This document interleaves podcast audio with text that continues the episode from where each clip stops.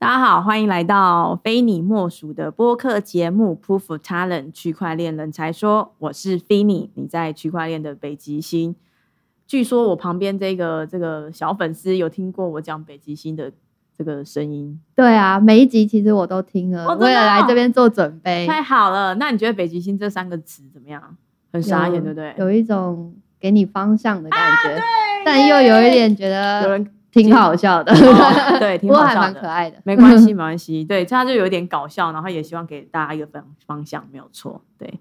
然后呢，谢谢我的小粉丝知道这件事情。对，然后呃，我自己是在二零一七年的呃中间接触到区块链这个产业，然后那时候其实身边有很多朋友就对这个东西有误解，所以我就觉得，哎，那我可以来做一个节目，然后来降低这个这个呃这个资讯落差。然后，所以这个节目的起心动念呢，是要透过采访，就是不同领域跟不同地区的区块链的人才，然后把他们的第一手的资资讯跟经验分享给就是大家。那我第一季的时候，其实呃，这个回响我觉得还蛮不错的，有点出乎我意料，这样，因为我觉得区块链都没有人想听哎、然后我做这个这个就区块链人才又这么冷门，这样，可是其实数据出来都还蛮好，尤其是我上上周发的那个什么 W 先生那个产业吹哨知道者，，对对，我有爆炸，对。那个、那个、那个、那个标题很耸动啊，对啊所以大 家都忍不住要点进来。对，而且其实如果不在产业内的人，其实根本就不晓得说，其实区块链到底发生什么事情。所以我那时候就是做这一集的时候，我也蛮兴奋的，就没想到，对啊，就是大家也就是有收到不错的回响这样子。那第二季的时候呢，我就觉得说我想要采访一些就是在海外工作的这一些区块链的人才，因为其实大家呃讲呃稍微说明一下，就是台湾的那个区块链产业其实没有很大。可是其实，在就是美国啊，或者是在中国，或甚至在东南亚，其实都有蛮好的项目、蛮好的公司，然后有很多发展。所以我就觉得，透过这样子的一个就是访问他们的这个经验，我们可以知道，就是说现在国外的这个区块链发展到底怎么样。那今天呢，我觉得非常兴奋，因为 Teresa 其实是我们这个节目系列的第一个女生哎、耶，你知道吗？为什么这个产业怎么都没女生？我觉得很痛苦。对，嗯然后刚好其实 Teresa 原本也不会是在台湾的啦，只是因为最近在台湾有一些这个工作，对不对？所以就回回回回台湾来，然后刚好就在这个时间点抓住她，然后就跟她讲说，我想要邀请她这样子。那我认识 Teresa 的时候，其实她是在泰国的区块链公司就业这样子，然后、呃跟她聊完之后，就发现说 Teresa 也是一个对区块链非常有热情的一位女生，我觉得很 surprise，因为我就是很难得，真的非常难得遇到就是女生会对这么艰深的区块链有兴趣，而且 Teresa 也不是说只是做做行销还是做什么，她还是会去了解非常多这种很深的那种学问啊，然后他有来上过我的课程，我都超级佩服他的，所以呢。他今天呢会来跟我们聊一下，就是说，身为南漂，因为他是漂到 东南亚的这个 这个海外的工作经验。那我们先欢迎 Teresa，耶请你自我介绍一下好吗？好，那谢谢，就是菲尼刚刚的介绍，然后嗯我是 Teresa，然后是在土生土长的台湾人，然后我的大学其实是读经济，然后毕业后我就直接进了银行，然后进了银行工作了大概三年，然后后来去了新加坡一年，然后反正就一直在银行界打转，那时候可能就是都都没有想过自己会后来会加入新创。然后后来呃从新加坡回来台湾就开始读，就就后来就是因为读了因为要读研究所，所以回来台湾。嗯然后在读研究所的时期，刚好是也是二零一七年，然后那时候就认识了一个学弟，然后我们就一起组了一个粉专叫金融小星星。然后学弟当时就跟我说：“哎、学姐，这真的这个新的技术啊，比特币啊，你都没听过，你一定要来学一下。”然后后来我就开始跟他一起开始透过当时是翻译文章，就是翻译英文的文章，然后来从粉丝专业分享。然后也当时也还蛮幸运认识了，就是台北以太坊的志成，然后志成也就是有当时也有给我们一些提点，就说哎，你们可以去看一些 Vitalik 早期的文章啊，因为没有台湾人没有翻译嘛，没有人还没有人翻译，我们就可以从那边开始着手。然后就因为他的鼓励之后，就开始就得觉得对技术还有就是区块链感到感到非常着迷。当然，它也有一点反，就是应该说跟传统的金融有点不一样嘛，嗯。所以当时觉得非常非常有趣击对，对？对，有冲击，然后觉得很有趣，然后当然也有一点 incentives，就是二零一七年币价涨嘛，嗯，然后就觉得非常有趣。哦。对，然后后来就成立这个粉丝专业，但是呃，就开始就开始接触区块链这产业，然后呃，当时也是因为新南向政策，就政府推行新南向政策，我就觉得啊，以后不要去不要去，就是就就往东南亚去，因为东南亚可能有很多很多机会，然后就选择二年级下学期就选择去泰国交换，然后当时申请是花了花了很多手续，因为学校在过去十年好像都没有人申请过泰国，嗯。然后就就误打误撞去了泰国，你就是应该说就成功去了泰国。你说二年级是什么？大学？二年级？没有硕士二年级下学期。回来之后对。读，OK，对，然后说后来下学期去了泰国，然后就继续要完成学业嘛。然后当时刚好赶到二零一八年的泰国 SEC 开放，就是他说嗯，哎、c r y p t o c u r r e n c y 是合法的嘛，然后但是你就是比如说你要做交易啊，要募资啊，要做 ICO 什么，你要拿到牌照。然后当时有四个合法的牌照嘛，一个是交易所，然后一个是 ICO portal，然后一个是 dealer 跟 broker 这样，然后还有一个 ICO 项目。然后所以当时二零一八年我要毕业的时候赶上了这一波热潮，所以一大堆项目都疯狂的去了泰国，泰国，然后也有很多大型的 conference 啊，然后呃等等之类的，在那边就还蛮热烈的。然后对，然后然后那边的项目就非常需要一个能说英语，然后又听得稍微听得懂一点泰文，因为我会讲一点泰文，然后又能说中文的人，因为也蛮多的中就是中国项目，然后包嗯。括台湾呃项目也有过去等嗯。等，对，所以当时就很可爱的这个优势，对，等一下好可爱哦，对啊，谢谢，对啊，不敢当，对，有很可爱，对啊所以就留在这边都有爱心的感觉，嗯。嗯，嗯，可是我 刚刚很想打断你，我说志成你也太坏了吧，你叫人家去翻译不不 Vitalik 的文章，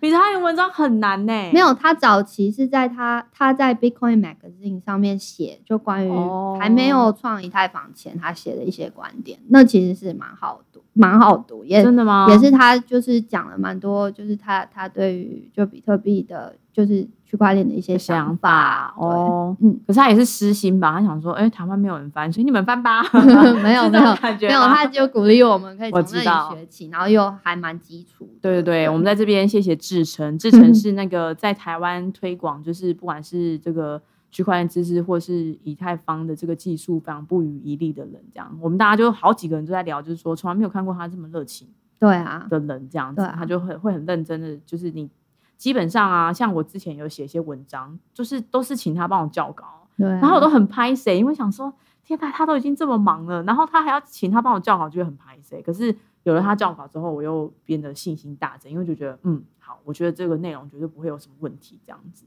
他可以给我一些很棒的建议，所以我们要谢谢志成。对啊，而且他去年，因为我我们在曼曼谷也是以太坊曼谷的 organizer e event 呃 meet up 的 organizer，然后嗯。志成跟雅信都有来 support 第一场，嗯。然后我就觉得真的就是很很感动的，而且他是那个嘛，自己自费对飞过去的，对不对。对对。对啊！你看他这个做国民外交做到泰国去了啦，对 没有啦，志成就是非常希望这个更多的技术可以让更多人知道，所以我相信就是 Teresa 那时候在邀请他的时候，他也非常乐意。嗯，然后我觉得他只要时间啊，或者是他的能力所及范围，他可以做，他就真的很努力在做这样子。嗯嗯嗯，所以再次谢谢你，大家要赶快去追，就是追踪那个志成。然后如果看到他的话，都要跟他讲说谢谢你，谢谢你，谢谢你 为台湾做的一切这样。对，那我们回来，所以其实那个时候你的那个时代背景，其实在泰国就是整个也是因为产业啊，或是这个政策的整个大爆发，所以其实在那边就有很多工作机会，是这样吗？对，当时有蛮多的工作机会，然后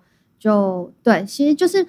当时父就是应该说身边的朋友啊，还有家家人，肯定也担心，因为哎呀，你又不会讲泰文啊，那边都嘛是 local 的泰国公司，哦你怎么跟人家沟通？而且薪水那么低，嗯然后其实才才没有，就是因为刚好区块链其实真的是就是没有所谓的什么薪水很低啦，然后环境也其实还不错，然后生活环境也没那么压力，然后空间又大等等的。对，哦，所以大家有听到重点吗？就是区块链薪水很不错、哦。不就普通啦。应该这么说，就是因为其实那个时候大家其实第一个呃，可能 ICO 募资可能就是手头比较宽裕嘛，然后第二个就是大家真的是在这个区块链要找到一个很棒的人才，尤其是有热情的，是很难的。所以其实区块链公司其实还蛮愿意投资在有热情的人才身上，而不是随便去找一个人。这对。没错。嗯嗯嗯，所以 Teresa 就是那个热情的人。当时就是后来是加入了曼谷的，应该是说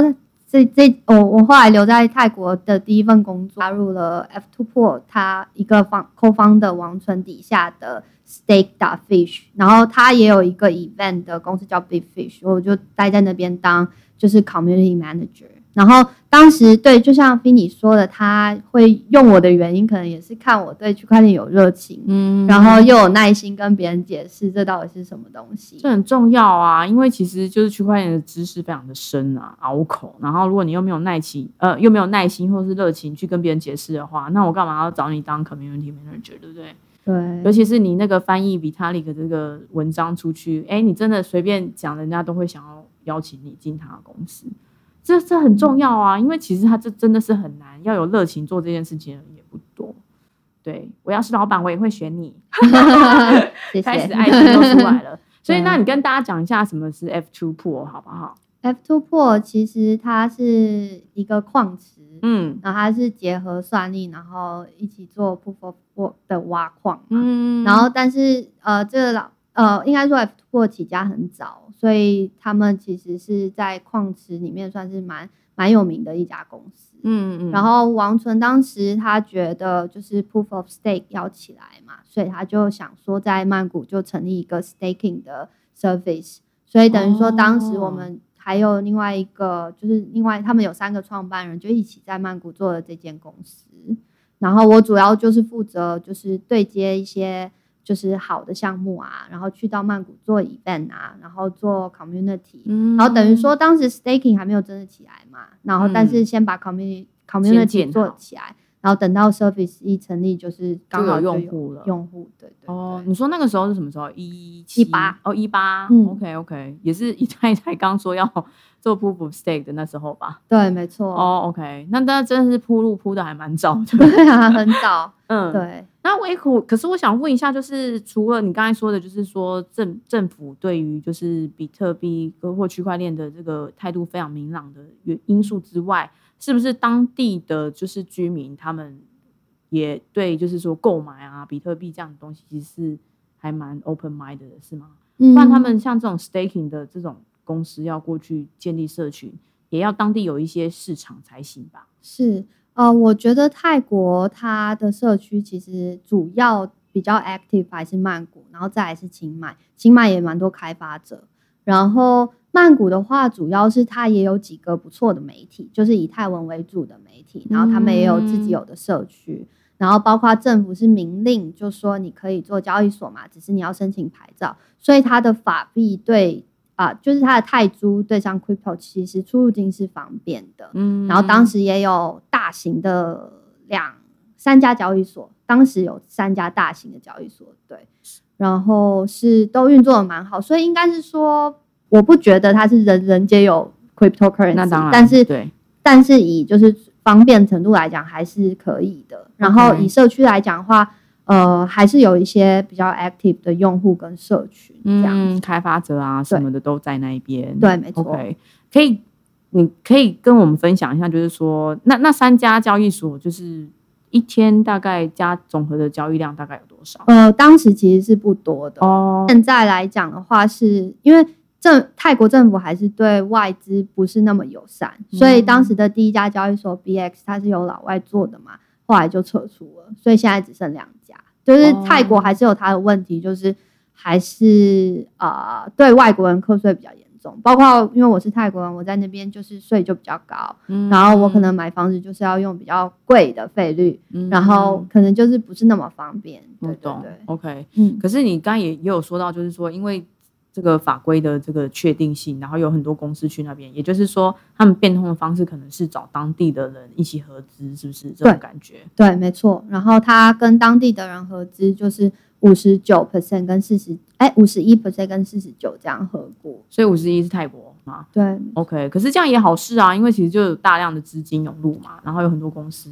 创建啊，然后也替就是说这个产业的这个人才创创建了非常多工作机会，这样子。OK，所以你在 F two pool 是大概待多久呢？呃，待将近其实没有很久，大概八个多月。嗯然后后来他们就呃，像刚刚讲的嘛，就是本来预期应该有很多用户，但其实当时对 staking 的概念还没那么成熟，很所以他们就退回深圳了。哦，然后我因为想要继续留在曼谷嘛，然后后来我就加入了另外一家公司，是 OK Omise 这样。o m i say 对对那我们等下再聊一下这个。那时候其实 Teresa 有跟我讲到说，你第一份工作的那个工作环境非常的好玩。对，对，当时因为我刚刚有说嘛，就是他们是呃 F two board 的 co-founder，他是早期挖矿的，所以他其实对财，就是应该说对生活还有对财富的，就是应该是有一些财累积一些财富，然后对生活品质非常有要求。然后他又是非常非常就是喜欢一个很国际化的公司的一氛围的一个老板，所以当时哦我是前七个前八个员工，然后后来我们一直在 hire，当然有泰国本地的员工，然后。嗯呃，后来他整个害我们 team 应该是十四个人，来自十二个国家。十二个国家，对啊，什么澳洲啊、罗马尼亚、波兰啊，我台湾算一个，然后还有就是有大陆的嘛，也有泰啊、也有泰国、法国、西班牙。真的是来自世界各地。对啊可是这些人都可以在泰国被找到，对不对？可以，对啊，泰国其实真的是一个我觉得蛮国际化的一个城市啊。对对，就是去那边真的还蛮多人，可能是因为他们那边的不管是物价可能水准比较低啊，然后或是比较呃开心的一个城市，所以其实我那时候去的时候，我就发现说，其实泰国在某些不管是新创啊，或者是在这种呃国际型的这种东西上面，其实都还比台湾想象中的来的发达。那它除了开放之外，有什么因素会想要让它就是害有这么多国家的人啊？他就是像像他现在官方网站的语言有什么西藏文啊，哦各种文，然后阿拉伯文，就是他是一个非常喜欢国际化的一个老板，所以以这是他蛮引以为傲的一个点吧。我当时我也觉得很酷。谁会想要去用什么西藏文啊？对不对？什么西西，我他看中文看得懂就好了呗，这样子。嗯嗯所以我觉得蛮好的、欸应该在那个工作环境，应该跟这么多国家的人沟通，应该有很多收获吧。对啊，当时其实当时还蛮不习惯的，嗯因为每个人的想法都不一样。哦然后我个性可能也不是那种非常哦，就是不是很很很外向的人。嗯然后，但我的同事们都是那种有话必说，嗯然后波兰人就是那种我不爽，我今天就不来那种之类的。然后，嗯呃，我的泰国同事本来想说泰国的同事应该都会很温和善良嘛，结果应该会比我更软一点。结果他们不是哦，他们也是，比如说今天晚上办 event，他就跟明天就跟老板说啊，我明天你今天晚上给我加加工时，哦。明天中午嗯白天我就不点来。对，嗯。然后当然我也觉得，哎，你们这样要求老板也蛮好，因为我也是 free rider 嘛，那、我明天早上也不用来，类似这样的感觉。嗯但是当时算是以虽然虽然在台湾的外商银行工作，然后去了嗯新加坡工作，嗯。都算是一个非常国际化的工作环境。嗯。但这个公司是让我觉得就是整个打开视野，因为真的跟了来自世界各地不同的人相处，然后就是整个是环工作环境就变成开始用全英文的，嗯然后对啊，你必须要很能跟他们沟通，而且他听得懂他们各国不同的 a accent 这样。对，没错，OK，我我觉得我可以分享一下，就是其实我在呃，就是年轻的时候，好了，现在还是很年轻，就是以前其实我就是还蛮喜欢出国旅游的。然后有有一次那个经验是我去澳洲打工度假，然后我就那个时候就是赚了一些钱嘛，然后最终的这个三个月就是那个 visa 的后后面三个月，就是我就去环就是旅那个环澳环澳旅游这样子。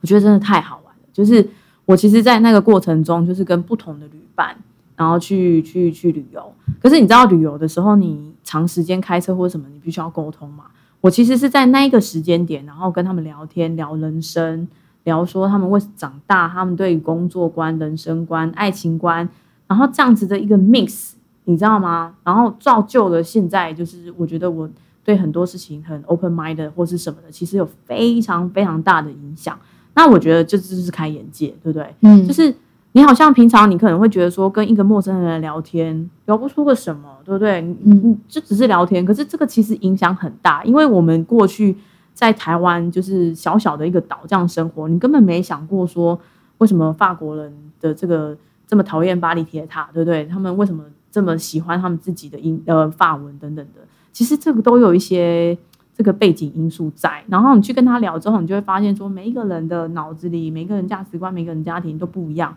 我觉得那个超级好玩嗯嗯嗯。所以你就是在这样子的环境中，然后透过在跟他们聊天、共事等等的，就感觉变得有比较开放吗？我觉得比较开放，然后也比较能去适应更多不同的人吧。因为对啊，哦，因为你们因为十二个国家，对啊。这都不一样，然后我觉得其实也是挺有趣的啦，因为你就会看到各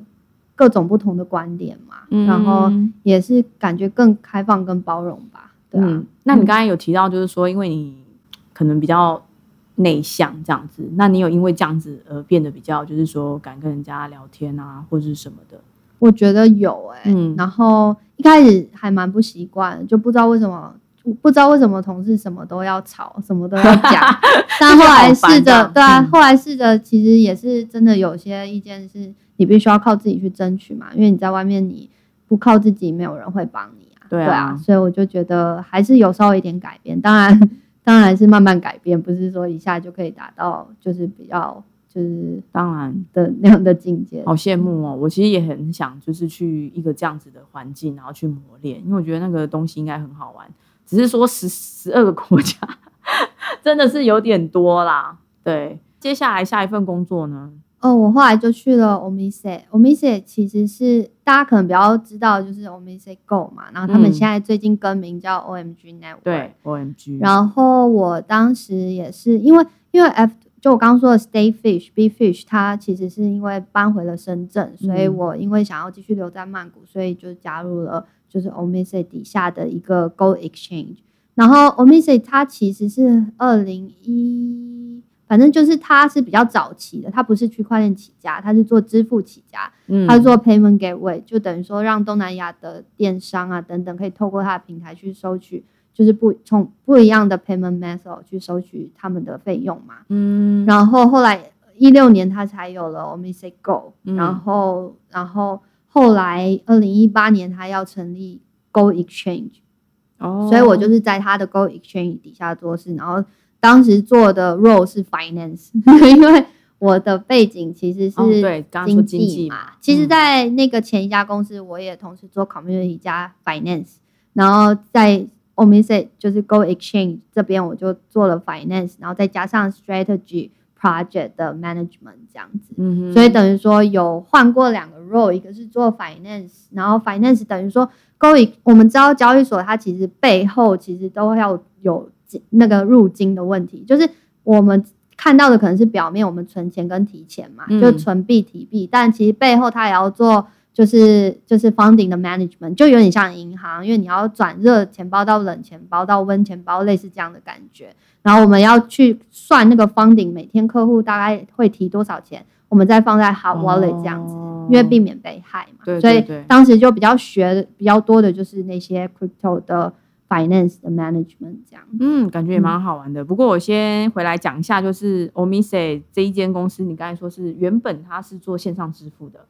对不对？它就做支付，对，它只是说后来可能觉得这个 crypto 可能是一个它的破局点，或者什么技术的这个，所以他就后来就是用这个，就就用发了自己一个这样的一个币，然后使用它的这个 crypto，然后来做支付这件事，是吗？嗯，他当时应该是要做 plasma，就是做了，然后呃，现在的确是他等于说他在跟这些 merchant 在 sell 他的 payment method，就是他的 o m i s i payment 的时候，他同时也可以让这些。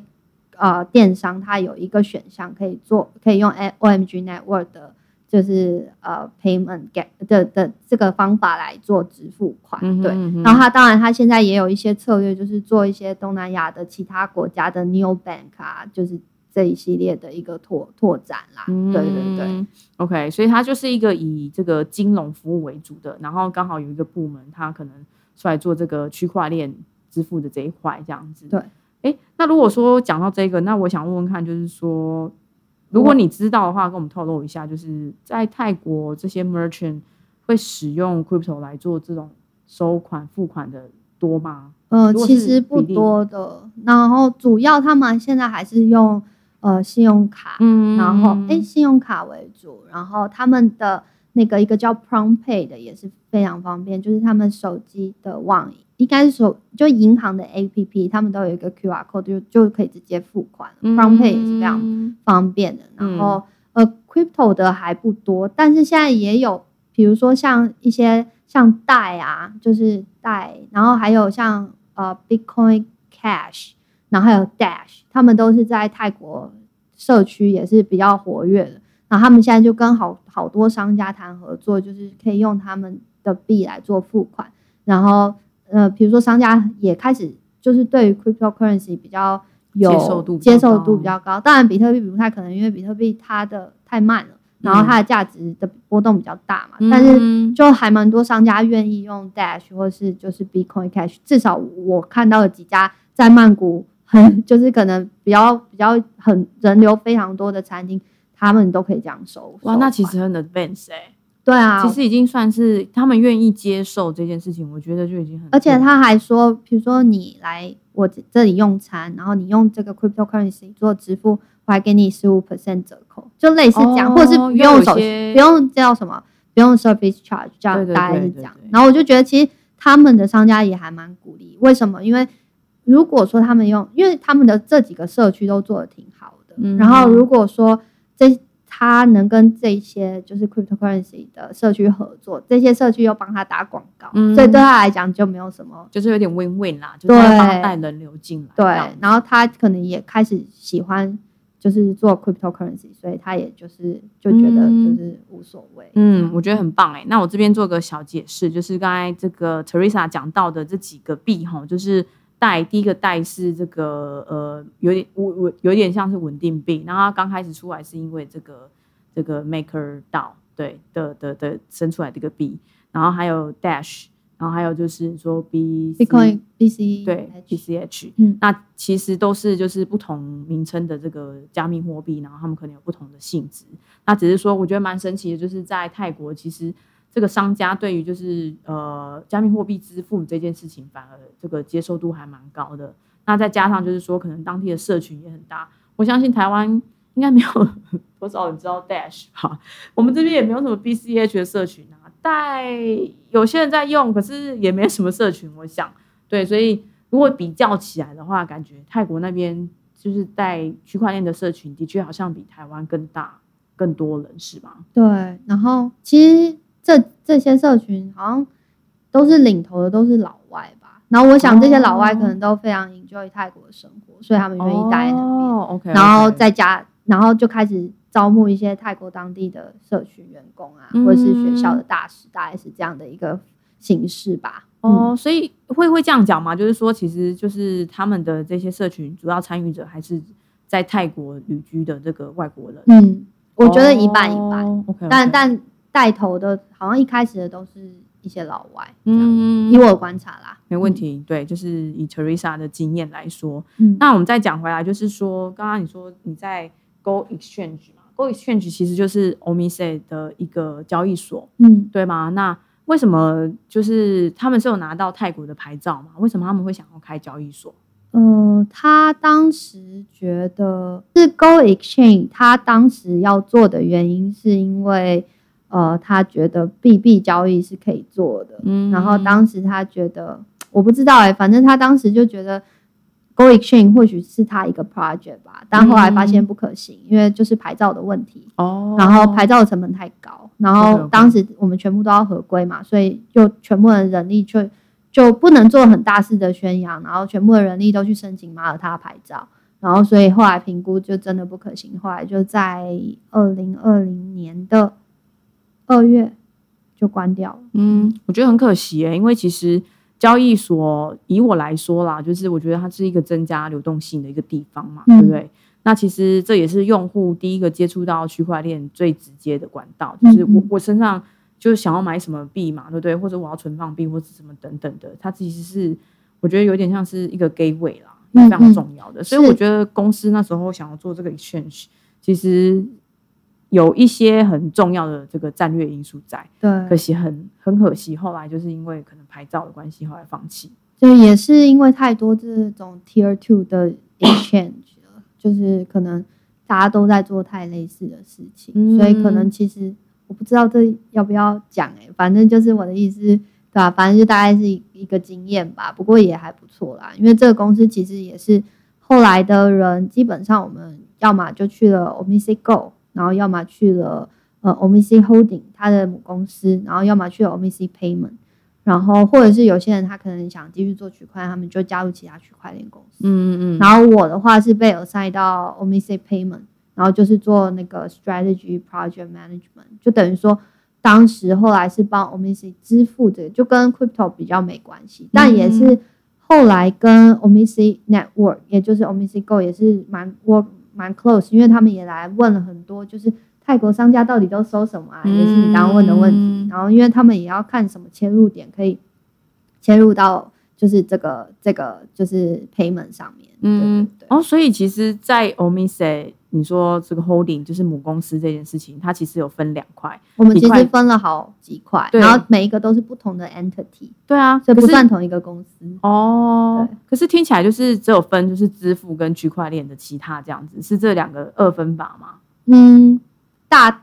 大方向来分是这样，然后但现在其实呃没有没有这样分，因为你支付也可以做就是 crypto 这一块 crypto 这块，嗯然后但是 crypto 这块也非常需要支付这边的 structure 吧，所以就是嗯没应该是没有这样分了。可是我觉得为什么要做这么多样子的项目嘛？就是这这不会太复杂吗？因为要符合不同的就是 solution 吧，就是你在跟一个公司，比如说它其实也算是一个 service provider 嘛，然后后它不仅是电商的 payment gateway，它也是可以帮人家做 service provider，包括它的 payment 的的 payment 的用 payment 的 client 可能有一些泰国当地的银行，嗯然后可能 Omisi Network 它可能有一些其他的啊、呃就是 enterprise 作为它的那个就是 client 这样子。嗯，对对对哦，OK，所以它是符合不同的用途，然后有不同的 project 这样子。嗯，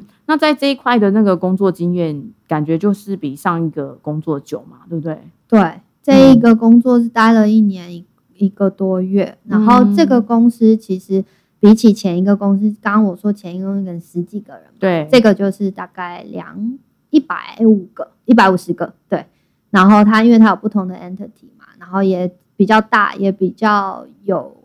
规模，嗯。然后也比较有制度这样，嗯。所以哎应该是两百个人，三个 entity 加起来，哦。对，其实所以但这家公司它的呃创办人其实是日本人加上一个泰国人，嗯然后所以这家公司其实它也是非常国际化的，当然嗯也蛮大一部分是泰国人，但是也有大概可能有没有百分之四十也是外国人这样。嗯，那真的很国际化。对啊，所以就也是学到不一样的东西。嗯。对，哎，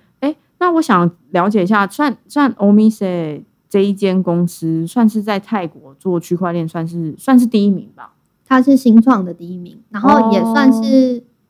也算是区块链的第一名吧。嗯然后嗯当然嗯不能这样讲，应该是说早期的区块链第一名，然后当时就是就是应该说还蛮国际化的，然后也社区也蛮多支持的，对，但应该是说泰国整个区块链社区都是蛮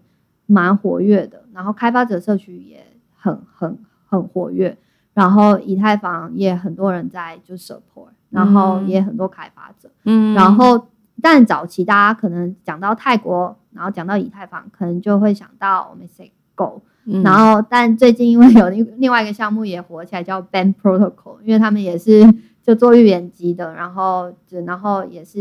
一一开始也是从以太坊上面做的吧，然后然后所以因为它币价就非常疯狂，然后所以现在大家 大家注意力转移到那众所。皆知，对啊，哦，OK，嗯我我说第一应该是以就是人人数啦，员工人数啊，嗯其实这样子，哎，一家公司要雇请到两百个人，它也要有一定相当的营收啊，或者什么才有办法哎。对，所以如果以这个这个呃标准来看的话，这 Omise 其实是算是泰国算是第一名嘛。我觉得算吧，OK，因为毕竟是老东家，当然要这样说啊 要，支持一下 就对了。对啊，你看 Teresa 好可爱哦。那你在那边就是刚刚有说就是换了两个职位嘛，所以刚开始是在做就是比较交易所那个 finance 的那一块，，对，所以就是要去跟银行打交道喽，不是没有银行啊，没有碰到法币，所以不需需要跟银行对嗯，所以那时候就已经一出来就是 BB 交易所，对对，就是 crypto to crypto 这样子嗯。哦，OK，所以你在那边就是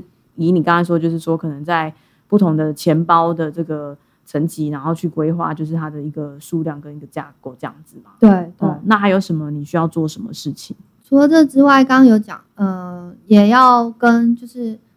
就是要去设计很多的机制吧，比如说出入，因为从因为我们是草创，就是草一开始加入了几个人嘛，嗯然后比如说公司的整个 structure 可能都没，就是都要靠自己写，就是比如说这整个 flow 啊，出入金是什么到什么，什么到什么、哦所以你知道自己建什么 SOP 流程？对对 SOP 流程，然后还有 diagram，其实我们公司每个人都要都要做这件事。那，这样蛮好玩的欸，对啊，很好玩，嗯也对啦，很辛苦啦，蛮好玩。就是因为要建立非常多制度啊，然后要带人或者是什么的。对，那第第就是你转换到第二个就是职能职位是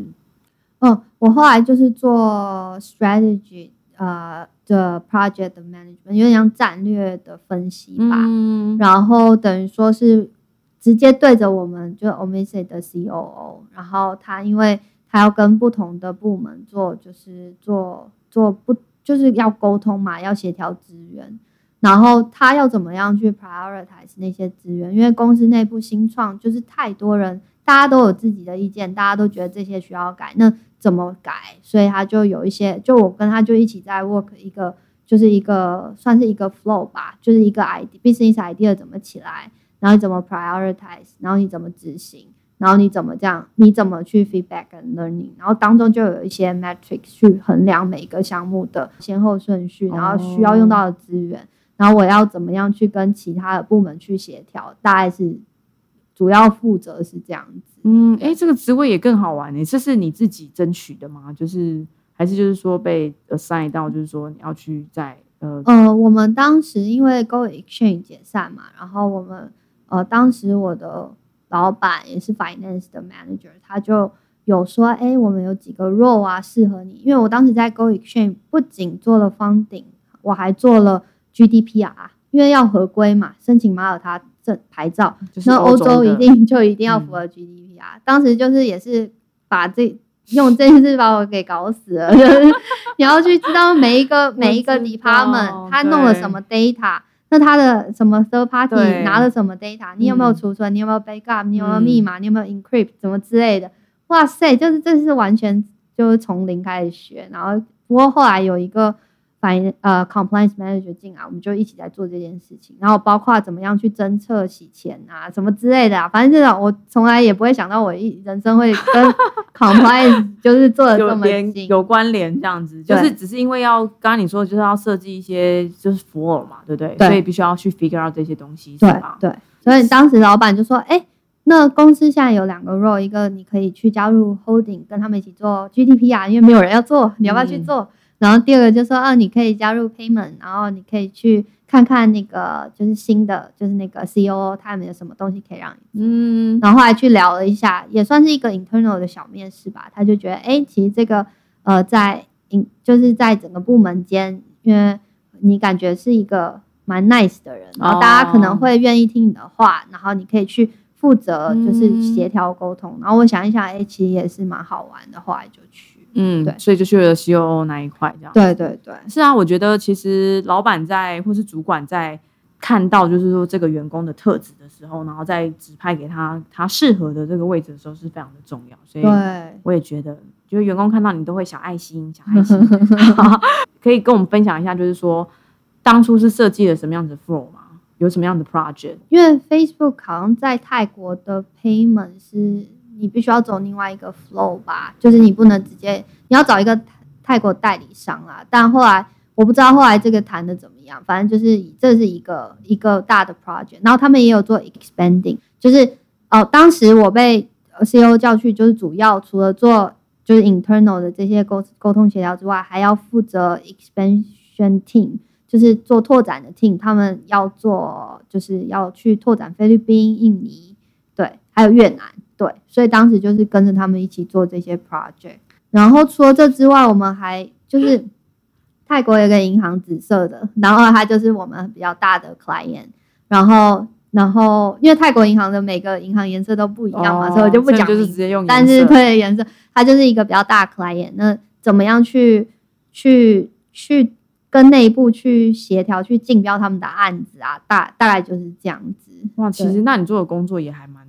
比较杂，但是不深，都很重要啊。对，我想要替大家问一下，就是说你，因为其实在这个之前，你也只有在 F two 破这样子的一个。做 community 或是 finance 的经验，要怎么样子才可以，就是说晋升到就是我们 say go 里面，然后还做一个这么样重要的一个位置，就是在区块链的专业知识上面会很重要，还是说呃，你你那时候具备什么样子的条件让他们看上你？嗯嗯，我觉得不敢说自己，哎呀，在这边要怎么讲呢？又又又又谦虚了，又觉得又比较谦虚，对对。我觉得比较重要的一点是你能不能把一件事情做好吧，就是把它做，不用说你要做到多漂亮多出色，但你要从头到尾能把它执行完成。因为在新创啊，就是你没有所谓的其他人可以帮你，就是你就一个人，就是你没有在下面有其他手下，或者你没有助理，没有没有，就是什么小美眉对没有对你就要就是负责把一件事情从头到尾想好吧。然后我觉得还有一件事情就也蛮重要，就是你有没有一个规划的能力吧？就是可能就是你不是想到这个就去做，而是你能想到一些 pros and cons，然后来来来出来评估这到底是好还是坏。然后除了这，如果这是坏的话，你有没有替代方案？大概是这样，然后还有整个 flow 的从头到尾能不能执行完成？因为有时候可能啊，我们来做这个，然后可能就忘记有最后一圈还要 feedback and learning，然后看看哪里还缺少什么，可能又会是另外一个 business idea。大概就是这样，对啊。可是你不是没有在新创工作过吗？你哪里来的这样的 mindset 啊？哦，我当时在 Go Exchange 老板，嗯。他是一个美国大兵，退退役下来的那一种。对，然后但他是 base 在日本，他就是一个超级无敌严格的人，但是他思想非常缜密。OK，所以你要说服他，你就必须要有另外一件事情来说服他。对对对，就是严谨架构去说服他，数字啊，然后什么等等。对对对对，所以就在那边练就了一身好功夫，也是慢慢慢慢练。嗯。这很重要啊！我觉得刚刚 Teresa 讲的是说，如果说你是在就是当一个员工，然后只专注于自己解决自己眼前的事情，对不对？那当然很难有刚刚 Teresa 说的，就是一个比较这个 high level 的一个角度，然后去看说整个公司，对不对？不管是在 flow 上面，或是在整个策略上面的一些规划。那如果说有了这样子的一个 mindset，有这样一个视野，然后再去用这种实干苦干的精神，然后把它做出来，把它执行出来。那大家看到的就是你的执行力，而不是说，呃，你一定要把它做到什么，可能一百分啊，或者是什么的这一种。那你觉得在这两件事情上面，其实就是你在就业过程中非常重要的这两个能力。嗯嗯，那我我觉得也很好奇，所以其实，在这一件事情上面，你觉得你对区块链的专业知识是不是这么重要，是吗？嗯，应该是说看你所谓的专业知识是什么。就是如果是以技术来讲，我的确这几个 role 都对于技术来讲，你说要我去什么学 Merkle Tree 啊，那些什么什么密码学，的确是对 不需要。但是你要知道怎么样去去分辨，或是你要知道新的东西在哪里。比如说，比如说 list，呃，比如说交易所来讲，你就要知道 listing。到底要 list 什么东西嘛？当然，listing 决定要 list 什么币，不是不是不是我决定的，是就是可能啊老板们决定的。但是你要知道说，为什么他们要 list 这个？然后这个流动性，因为比特币上升了，可能大家就是会冲进来出资多一点钱，就是他们就会卖卖比特币，然后。那我们的方顶可能就比特币的存存货就是变多了嘛，嗯。我我收了他的，对。然后我要给他 USDC，那我可能 USDC 的水位就会急剧的减少，那我是不是又要再透过 market make，就是 market make 又是另外一件事情，就我要透过什么方法再把我的库存水位把它弄回就是正常的水位这样子，所以可能对于市场趋势你还是要有点啊、呃就是想就是知道发生什么事啊，然后知道现在热点在哪里。然后为什么要当时为什么要立什么 USDC 贷？因为当时市场上并没有这个 pairs，、嗯然后啊，老板当时可能觉得这是一个趋势吧，然后可能吸引人流进来换。然后我觉得这也是，就是你必须要知道，就是发生什么事，然后 OK，热点在哪里，嗯，然后市场怎么走，然后你才能做好准备。要不然你半夜起来，人家提前又不够，然后我又要来转钱，就很麻烦。对嗯，OK，所以其实 Teresa 认为，就是说，其实，在讲到很深的那种技术倒是不至于，可是你必须要知道，就是市场现在趋势发生什么事情，然后因为你那个时候是在交易所嘛，所以你必须要去。就是帮交易所的这个用户去了解，就是说，哎，可能什么币是比较红的，然后是 user 比较想要去做交换的，然后去帮公司去增加这个这个用户量或者是这个交易量这样子的这个感觉，所以那个敏锐度还是要存在，对对，我 OK 觉得还蛮重要。所以都还是要就是自己每天都要划那个新闻到底发生什么事情。对，对，没错。嗯嗯，嗯嗯，这样让我想到哎、因为其实你刚刚也有提到，就是说这个你自己有做一个媒体，嗯，对不对？是是当初也是因为就是希望让自己获取更多那个区块链的知识，所以才有这样的想法嘛。对，当时就是前面讲金融小清新嘛，就是学弟说要不要来写文章啊，然后对啊，就是当时也是逼自己，哎，有一个渠道可以逼自己翻译嘛，然后你就会有更有动力去看一些原文文章，然后。嗯后来其实粉砖它有一个限制，就是你要去看过去的文章比较有有难度。嗯然后所以在今年年初就跟几个朋友，我们就一起成立了另外一个，就是真的有网站的，也是学弟也有进来，就是我们就成立了 blockspaper.com。那这个、嗯这个网站其实就是呃，我们把它把整个媒体把它就是平台化，把它放在网站，就把把它放在网站上这样。就是把你自己自产的，不管是翻译的文章啊，或是一些内容，然后对把它 upload 上去。对对，所以那个名字叫做 block，就是对，就是区块的那个 blocks，然后加 s，就是很多 blocks，然后 paper 对的这个，所以大家如果有兴趣的话，可以去看一下。然后我觉得很难得的是说，其实因为 Teresa 在泰国，所以她其实不是只有做英文，她还有做泰文版。对所以，然后也是这这也是用就是自工的方式，然后请当地的一些朋友帮你们做翻译这样子嘛。对，呃，其实我就是也是拿自己薪水，然后再去付泰国的几个小翻译这样。哦然后泰国现在有三个员工，一个是做主要的 content，因为他这个小这个小朋友他其实也是有在做自己的小粉砖，然后他也嗯对市场比较敏锐。然后除了之外，嗯我们还有一个宝藏男孩，他是非常会设计就是海报的人，就是嗯网站上你们看到很多很美的图，其实就是另外一个宝藏男孩设计。因为泰国其实我们也知道，他们新创还有美术的艺术天分，其实就是艺术的那个感，其实是非常比台湾好好，也 不是台湾，不是比台湾不一样，但是哦他们的文创其实是非常发达的。是啊是啊，我很喜欢他们编的一些不管是艺术啊或者是什么的。所以现在就是泰国的话有。除了这两个正职之外，还有一个 part time 的做翻译的，偶尔小小的快讯啊，或者是文章什么，就是叫另外一个小朋友翻译。天哪，那也是一个规模不小的公司啦。你养了三个人呢、对啊，但我们有几个人，几个哦人一一起起 share 这个 budget，那也是蛮厉害的了耶。就蛮好玩的。那那这间公司除了就是你要一直给钱，然后去害员工，你有办法就是有什么就是营收吗？嗯，就是也是有我刚刚说的，就是因为泰国其实对 cryptocurrency 也是，就是从二零一八年到现在，其实还是有陆陆续续很多人要去泰国。那他们去泰国也想要做社区啊，然后也想要发文章啊，哦然后他们可能觉得，如果你可能有些也是情意相挺吧，就觉得啊，你们也是在这边不容易嘛，然后就也是会偶尔会发一些文章，对，然后可能有一些小小的费用，嗯然后或者是他们可能要撒媒体，可能就全部都撒，那也会撒到我们这样子。嗯对，这是一个营收来源。然后主要呃，我们当时想要成立这个媒体，也不是说真的要赚什么钱啦，就是因为当时一八年，现在还好，但是一八年的确资讯落差非常大，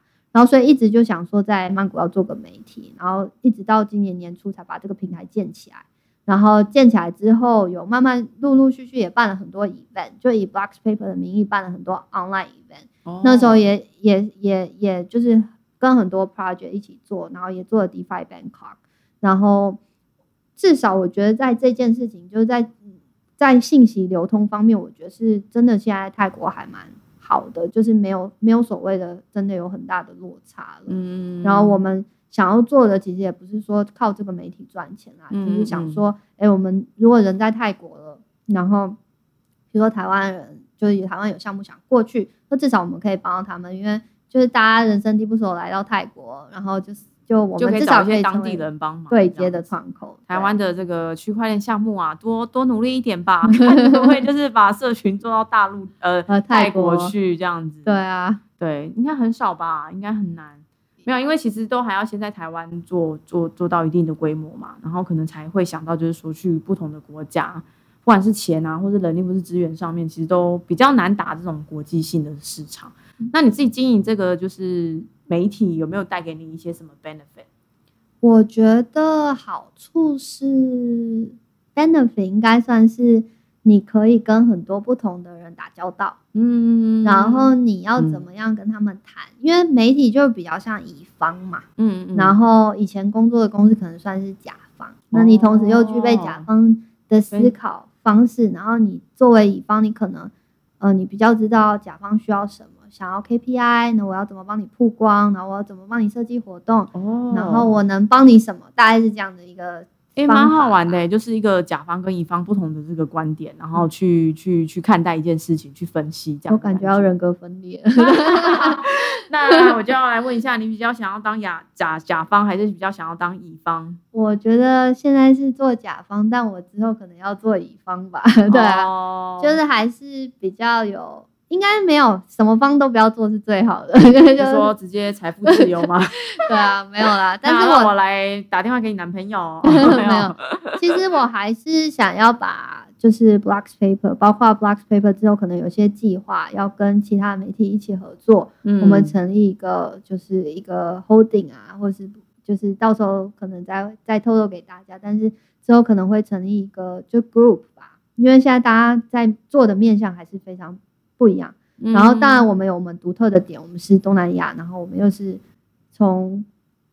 就讲对从台湾出去，然后我们又会讲中文，又会讲泰文，的确是蛮特别的。然后当然现在还有越南文，就是等于说我们想要覆盖就是东南亚的社区，然后再包括其他哦国家的不同的媒体，那我们可以成立一个 group，然后把这件事情把它至少资源是流通的，我觉得其实是挺有趣的一件事情。嗯，很重要啊！我觉得做媒体真的当初一定要有一些理念在啦，不然其实因为媒体真的是一个我觉得呃付出时间相对的多，然后这个 因为你知道你要写文章啊，你要翻译呀、然后你要干嘛的，诶，这个都很难诶。然后然后再再来想就是商业模式，我觉得这还都还是一场就是一条很长的路啦。那个大家赶快就是帮 Teresa 多多多点阅，然后多介绍一些这个项目，这样子，嗯，让他的那个媒体可以越来越好。不过我觉得，就是刚刚聊到那么多，包含你自己就是在甲方，然后你自己又做乙方的这件事情，我们可不可以聊一下？就是说，现在泰国或是整个东南亚在区块链产业的发展，不管是从这个企业啊，或者是从就是民众的他们那个状况的大概是怎么样？呃，就像我刚刚说，我觉得东南亚还是蛮发达的。然后我可以再提一下，就是其实我现在就是后来离开了 Omise，然后现在是在、现在是在另外一家就是区块链公司工作。嗯然后这家新呃新的我现在的公司，我现在就是做海外的 overseas 的 marketing manager。嗯然后当时他们害我的原因，就是因为要做东南亚，因为东南亚算是一个分析下来是好做的地方，然后可能潜力也大，然后成本不用那么高，跟哪里比？跟比如说跟欧美比，哦或是跟韩国、日本比。嗯韩国、日本是有法规嘛，韩国也是。然后当然，如果你以不同语言来讲的话，日韩的社区成本就是比较高，还有嗯媒体，嗯。没错，就是人才的费用可能比较高。嗯。所以呃，我现在在这家公司，他们当呃，他他们就是要做东南亚的规划，嗯。然后以但是以现在整个海外的市场来讲，就是当然欧美先不谈，以以欧洲呃以亚洲来讲的话，就大陆一定是人口最多，所以最 active 嘛，然后再来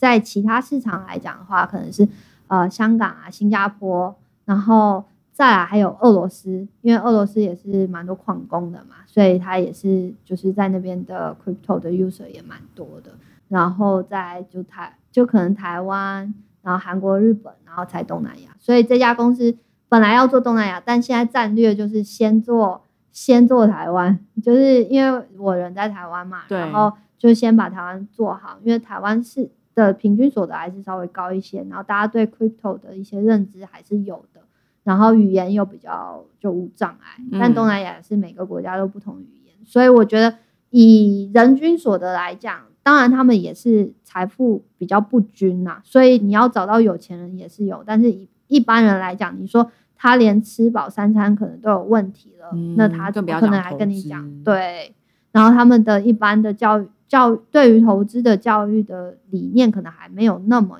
有，嗯对，所以我觉得这为什么公司的战略现在会把东南亚排在可能下一个顺位，而不是现在就开始做的原因是这样，因为你的你的你要回收的就是利润是还是有限的，嗯对。可是是以这间公司，那如果说像你刚才说，就是你在就是可能 F two 破啊，或者什么之前这个 Omise 这个经验的话，他们的确就是以东南亚为主，不是吗？对，没错。呃，看看区块链是用什么角度？对你讲的没错，嗯你讲的非常。就是因为我们现在现在我现在任职的这家公司，它是以投资为主，它想要做银行，哦想要做 crypto bank，想要做衍生性产品，那它当然一定要往人有钱的地方去。嗯，然后，钱当然，的比如说像区块链的技术啊，像我们 c Go 啊，像 F Two 就之前的两个公司，还有包括媒体来讲，我们要找的可能就是真的是可能成本是一个，因为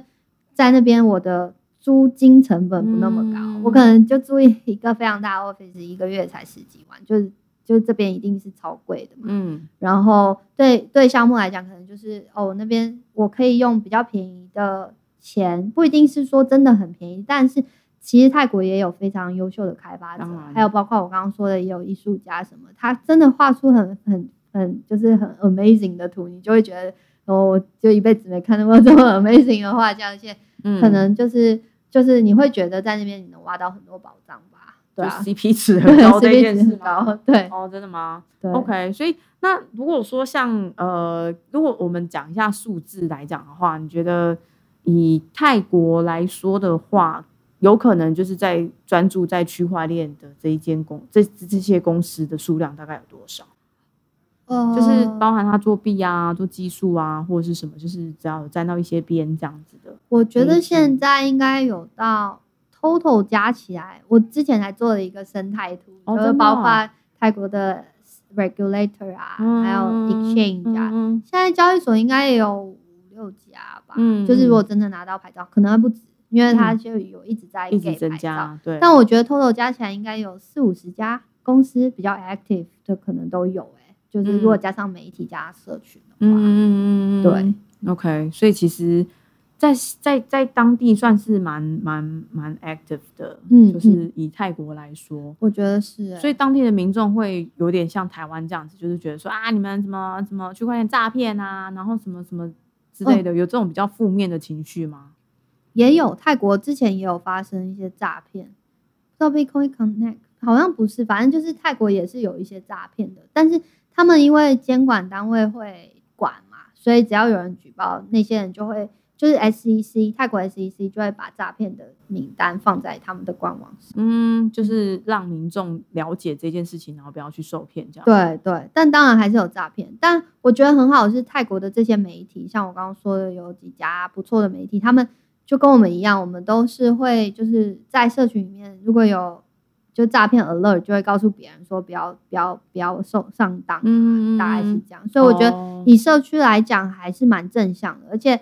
不会说真的什么互相攻坚吧，就大家就会就会还蛮就是对帮忙，然后如果有拿到项目，可能就会分发下去，因为其实泰国人普遍个性还是算善良的，哦，然后嗯、就是竞争也没那么大。然后普嗯遍大家就是那个 working style 已经是非常 chill 的那种，所以我觉得其实我还蛮 enjoy 泰国的生活。嗯，听起来跟中国差很多，因为中国其实就蛮竞争的嘛，对不对？嗯可能不同区域谁做什么，谁做什么，可能可能可以合起来。可是如果可能在同一个地方，如果要做什么事情，可能就就会蛮竞争的。嗯当然我，我也是我我的感受啊，是这样。嗯，可是如果说这样子的话，那那边泰国的人是买币的人比较多，是吗？嗯就是也是都在投资啊。那你们有没有比较投资的哪几种币比较比较多人知道的？哦，泰国的话，就是你看它，哦，应该是说在它交易所 listing 的那几个，其实都是蛮多人买的。然后当然 Bitcoin 也不用说嘛嗯，Ethereum，然后还有稳定币 USDT，就也是有人就是换来换去来囤嘛。嗯然后 Dash 也有，O OMG 也有，因为比较早期在泰国起来的嘛。然后还有最近就是 Band Protocol 的 Band，Link 也蛮多人炒的。然后，对啊，基本上就这些吧。就、是是、所以其实当地的一些项目，其实在当地也有得到一些红利啦。对啊，对，因为我们在这边就是在泰国有有有总部，所以做当地的社群还是比较方便的。对对，没错。嗯嗯嗯。最后想要问一下 Teresa，因为其实看样子你之前也是先从金融，然后跳到区块链。那当然，我觉得你在区块链自己作为一个媒体，想必你对区块链热情应该是非常非常的爆炸性的多。这样，你自己觉得你在就是区块链工作的一些心得是什么？有没有比较你觉得很辛苦的啊，或者比较开心的？嗯、我觉得还蛮幸运的，是加入了这个产业，哦就是在二零一七一八嘛，就那时候跟学弟嗯开始。嗯为什么？因为我觉得这个产业真的很多很 genius 的人，就是很聪明啊。然后嗯像我，我之前那个就是老板什么，他就是一个工程师，就是非常天才。然后还有包括就是也身边也遇到很多开发者嘛，他们都嗯人又好，然后又聪明，然后就就觉得你就是他们怎么会那么聪明？你会觉得不可思议，然后也会激励自己想要努力的学学习吧。所以我觉得 overall 是蛮辛苦的，因为 cryptocurrency 它就是没有休盘嘛，它没有休市的时候，它就是一直在 run，所以有时候会觉得哇，为什么我假日要工作，就是好烦哦、因为你做饶了甲方跟吧乙方的工作啊，你两个都做了。对啊，就饶了我，让我休息。我就想要，所以我朋友就问我说：“哎、你接下来如果要换工作，然后你离职之后你要做什么？”我就说我要睡他个三天三夜。对，我就说真的好累哦。对啊，对但但我平常就是跟 Teresa 要敲他的那个时间，他大概大概都是什么三天回我吗？没有啦，没有是一个比较长的时间，因为就是很忙很忙，好像有非常多事情得做这样子。对，就是因后为在区块链这个世界跟工作，其实是呃第一个要 take care 的事情很多，然后因为你现在又在做这种国际型的，所以其实不管是厂商啊，或者是什么 partner 或者是什么用户，其实都要 take care，对不对？对，就是有啦你还不今天看起来有睡饱对，今天对，看起来有睡饱，要来没问题的。对啊，怕自己不知道在讲什么，所以就睡了比真较久。对啊，那那我算是你的那个福贵气，让人对对让你睡了一。下，对。嗯，那那有，所以你觉得除了自己幸运之外呢？就是幸运，就是加入这产业，然后知道这些就是前沿前沿，就是前沿科技到底在玩什么嘛。因为我觉得至少我的朋友就蛮多，他们也都不知道我在干嘛。然后 当然有时候你说我真的很理解技术嘛，我其实也不是真的很理解，因为这个、嗯这个产业太博大精深了，对啊。但是至少我我觉得蛮引以为傲，就是至少我现在是就是知道这些事情在就是区块链在干嘛，cryptocurrency 是什么，什么该买，什么不该买，然后、嗯。呃最新的热点在哪里，然后嗯。怎么样在新创里面去把一个 project 执行好，怎么样去跟人家沟通，怎么样去协商，这都是我觉得还蛮不容易学到，也觉得自己蛮幸运的。然后最重要的是，真的有蛮多好朋友，就是因为区块链有认识，像你也是一样嘛，对啊，嗯要、不然就是怎么会认识呢？对啊，对所以其实是蛮蛮不错的，嗯，对啊，我觉得听到这边也觉得也想要鼓励大家，就是说，你看像 Teresa 这样子这么 sweet 的一个女生，她其实进这个产业之后，并没有被吞掉，对不对？她也没有被打垮。可是其实相对的，就是因为她的这个个性，或是她对这样的一个热情，她其实在这边找到了一些就是属于她自己的这个呃位置，对吧？然后学到了那么样多的东西，也许就是如果说像你可能要继续走银行，可能是。我不知道要熬多久才能够熬到，就是说可能要在老板旁边的那一个人或是什么的，对不对？对。那你更不可能去，就是去 take care 整个公司的一个 flow，对不对？其实这个东西对于就是说我们这样的一个年轻人，其实都很难得，对不对？他这个这个工作经验就是让你成长的养分。那其实区块链在快速的成长的时间，其实很需要，就是也有这种就是呃资源也最多。所以其实我觉得大家对于区块链工作不要害怕，也就是说，其实他对你，你不要就觉得说，哎，他好像是一个什么诈骗，或者说，哎，这个很难啊，或者什么的。其实以 Teresa 这样子的 background，或是以我这样的 background，我们也是去看了一些资讯，然后去聊了之后，就会发现自己有学习，自己有成长。我觉得那个感觉是真的是很不一样。所以我觉得就是，不管你是身为这个女生或是男生，那你自己原本的工作是什么，其实你都可以去尝试着去了解。因为我觉得有一些朋友，他就会觉得说，哇，现在区块链这么早期，我就要先插插旗，对我等就是熬个十年之后，我可能就可以熬到一个非常高的位置，对不对？然后对这个产业就是非常的了若指掌，因为有很多东西知识跟产业的经验是需要累积的，所以你越早进来的话，就代表说你占的优势也越大。嗯嗯，对，所以。真的非常鼓励大家，就是可以呃尝试着去了解一下，就是说区块链的这个公司跟它的这个呃工作机会，嗯，其实没有大家想象的这么糟，这样子。对啊，大不了就是你加入你不喜欢，你就就离开啊，就再换一个啊。我觉得没有那么夸张，就是感觉你好像就要被什么生吞活剥的这种感觉，这样子。嗯嗯，对。那今天非常谢谢 Teresa 来节目跟我们分享，就是她的一些工作经验，我觉得。我自己也有被激励到，真的吗？真的真的啊！我觉得好想去泰国哦，没有？对啊，可以可以，等到疫情结束之后，欢迎大家来玩。对，我不想去玩，想要去工作，因为觉得在台湾都没有这样机机遇，这样很可惜。好，那最后真的非常谢谢 Teresa 今天过来，谢谢，谢谢。